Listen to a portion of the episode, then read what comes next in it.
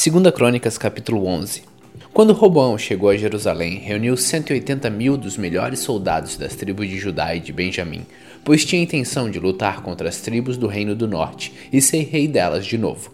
Mas o Senhor falou ao profeta Semaías e mandou que desse ao rei Roboão e a todo o povo das tribos de Judá e de Benjamim o seguinte recado: Não ataquem os seus próprios irmãos, o povo de Israel. Voltem todos para casa. Se tudo aconteceu assim, foi porque eu, Senhor Deus, quis. Então eles obedeceram à ordem do Senhor e não foram lutar contra Jeroboão.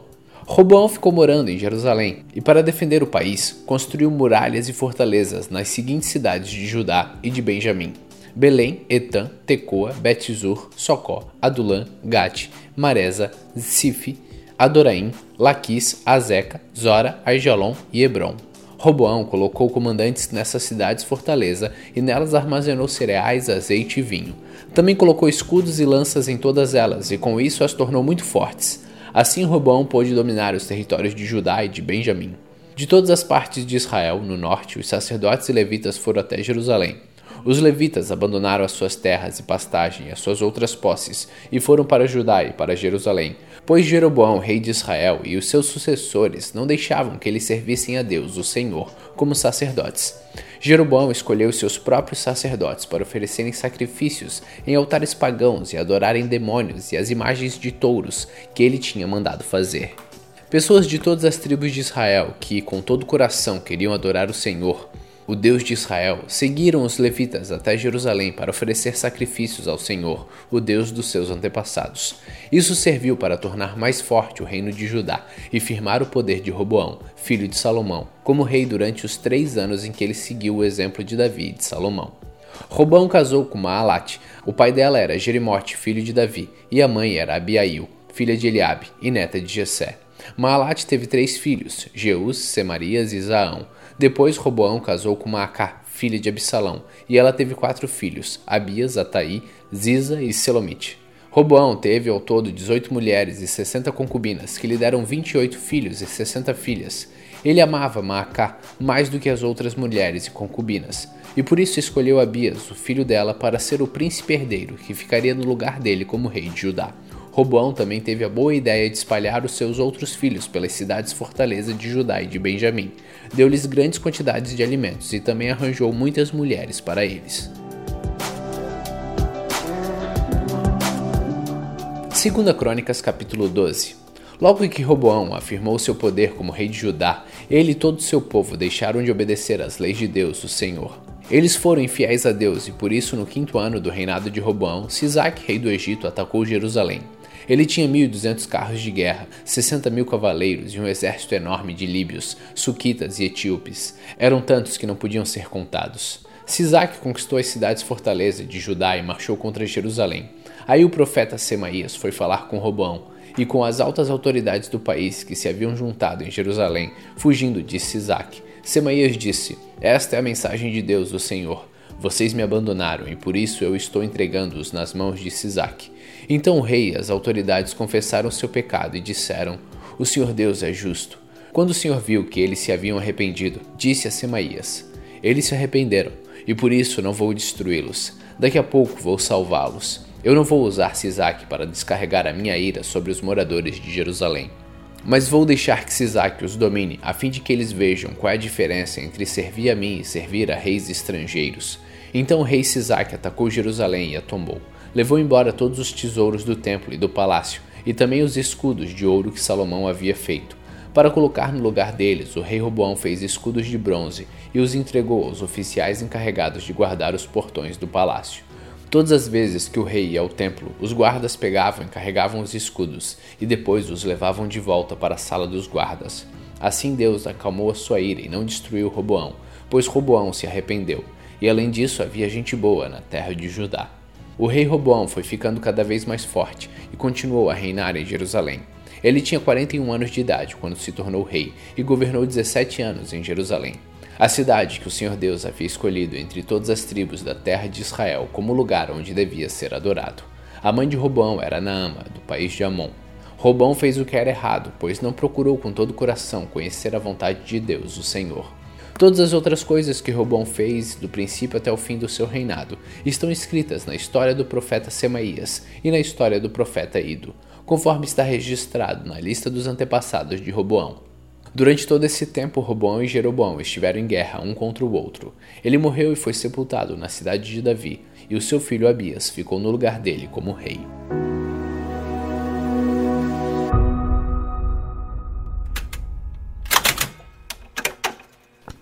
Salmos capítulo 12 Salva-nos, ó Senhor Deus, pois já não há mais pessoas de confiança e os que são fiéis a Ti desapareceram da terra. Todos dizem mentiras uns aos outros um engana o outro com bajulações. Ó Senhor Deus, faz com que esses bajuladores se calem. Fecha a boca dessa gente convencida. Eles dizem: Com as nossas palavras venceremos. Ninguém vai tapar a nossa boca. Quem é que manda em nós? Mas o Senhor Deus diz: Agora eu vou agir, porque os necessitados estão sendo oprimidos e os perseguidos gemem de dor. Eu lhes darei a segurança que tanto esperam.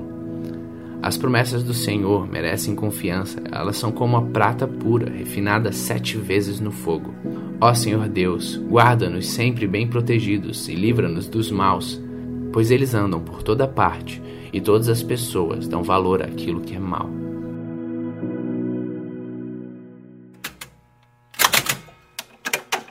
Mateus capítulo 19 depois de dizer isso, Jesus saiu da Galiléia e foi para a região da Judéia, que fica no lado do leste do rio Jordão.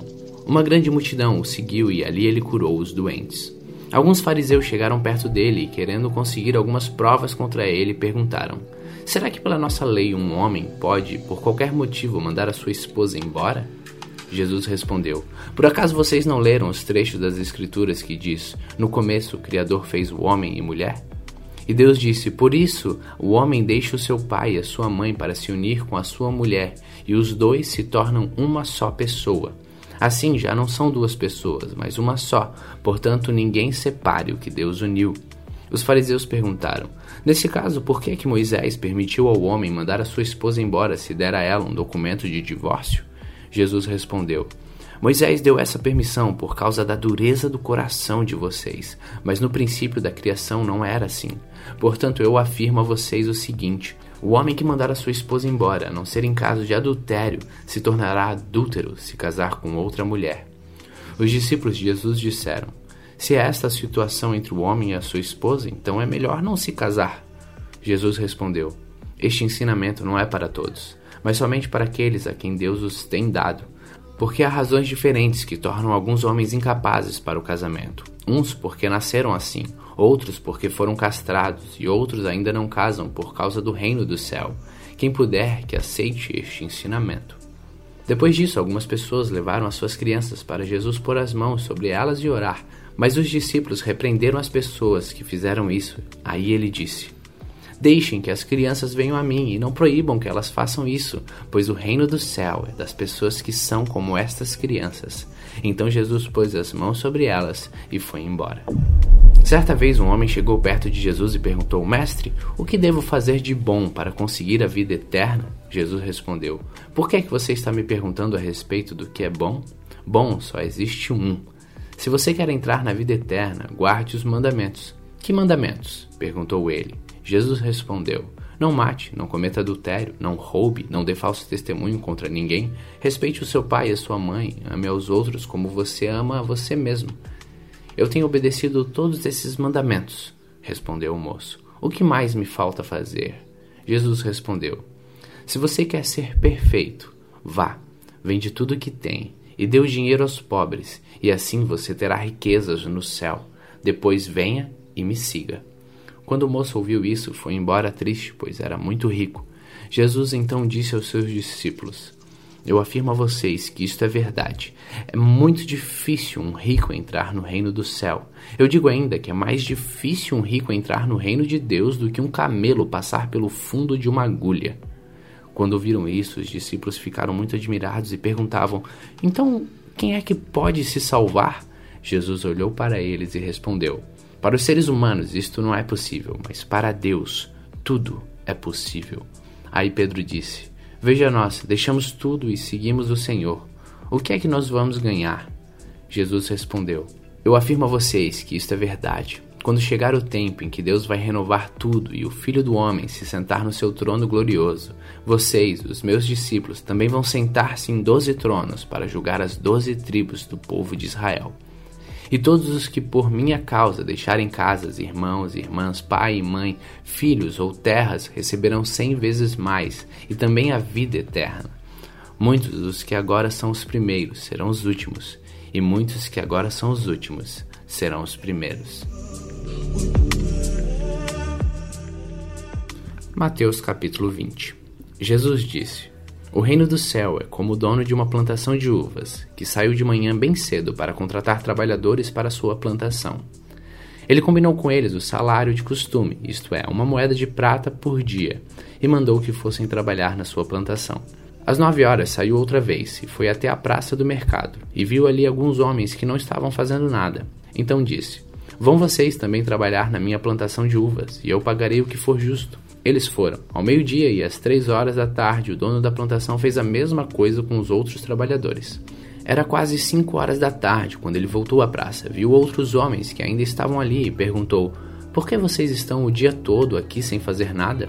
É porque ninguém nos contratou, responderam eles. Então ele disse: Vão vocês também trabalhar na minha plantação. No fim do dia, ele disse ao administrador: Chame os trabalhadores e faça o pagamento, começando com os que foram contratados por último e terminando pelos primeiros. Os homens que começaram a trabalhar às 5 horas da tarde receberam uma moeda de prata cada um. Então os primeiros que tinham sido contratados pensaram que iam receber mais. Porém, eles também receberam uma moeda de prata cada um. Pegaram o dinheiro e começaram a resmungar com o patrão, dizendo: estes homens que foram contratados por último trabalharam somente uma hora, mas nós aguentamos o dia todo embaixo deste sol quente. No entanto, o pagamento deles é igual ao nosso. Aí o dono disse a um deles: Escute, amigo, eu não fui injusto com você. Você não concordou em trabalhar o dia todo por uma moeda de prata?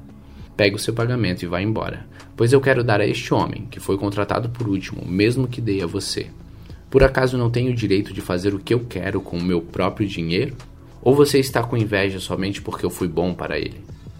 Jesus terminou dizendo: Assim, aqueles que são os primeiros serão os últimos, e os últimos serão os primeiros.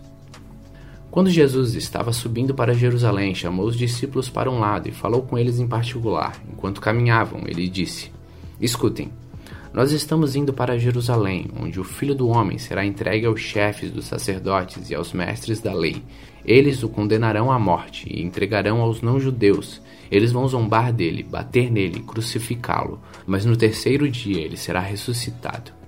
Então a mãe dos filhos de Zebedeu chegou com seus filhos perto de Jesus, curvou-se e pediu a ele um favor. O que você quer? perguntou Jesus. Ela respondeu: Prometa-me que quando o Senhor se tornar rei, este e os meus dois filhos sentarão à sua direita e à sua esquerda. Jesus disse aos dois filhos dela: Vocês não sabem o que estão pedindo. Por acaso vocês podem beber o cálice que eu vou beber? Podemos, responderam eles. Então Jesus disse: De fato vocês beberão o cálice que eu vou beber, mas eu não tenho o direito de escolher quem vai sentar à minha direita ou à minha esquerda, pois foi meu Pai quem preparou esses lugares e ele os dará a quem quiser. Então os outros dez discípulos ouviram isso e ficaram zangados com os dois irmãos. Então Jesus chamou todos para perto de si e disse: Como vocês sabem, os governadores dos povos pagãos têm autoridade sobre eles, e os poderosos mandam neles. Mas entre vocês não pode ser assim. Pelo contrário, quem quiser ser importante, que sirva aos outros. Quem quiser ser o primeiro, que seja o escravo de vocês. Porque até o filho do homem não veio para ser servido, mas para servir e dar a sua vida para salvar muita gente. Quando Jesus e os seus discípulos estavam saindo de Jericó, uma grande multidão seguia Jesus. Dois cegos sentados na beira do caminho ouviram alguém dizer que ele estava passando e começaram a gritar: Senhor, filho de Davi, tenha pena de nós. A multidão os repreendeu e mandou que calassem a boca, mas eles gritaram ainda mais: Senhor, filho de Davi, tenha pena de nós. Então Jesus parou, chamou os cegos e perguntou: O que é que vocês querem que eu faça? Senhor, queremos poder enxergar, responderam eles. Jesus teve compaixão dos cegos e tocou nos olhos deles. No mesmo instante, eles puderam ver e então seguiram Jesus.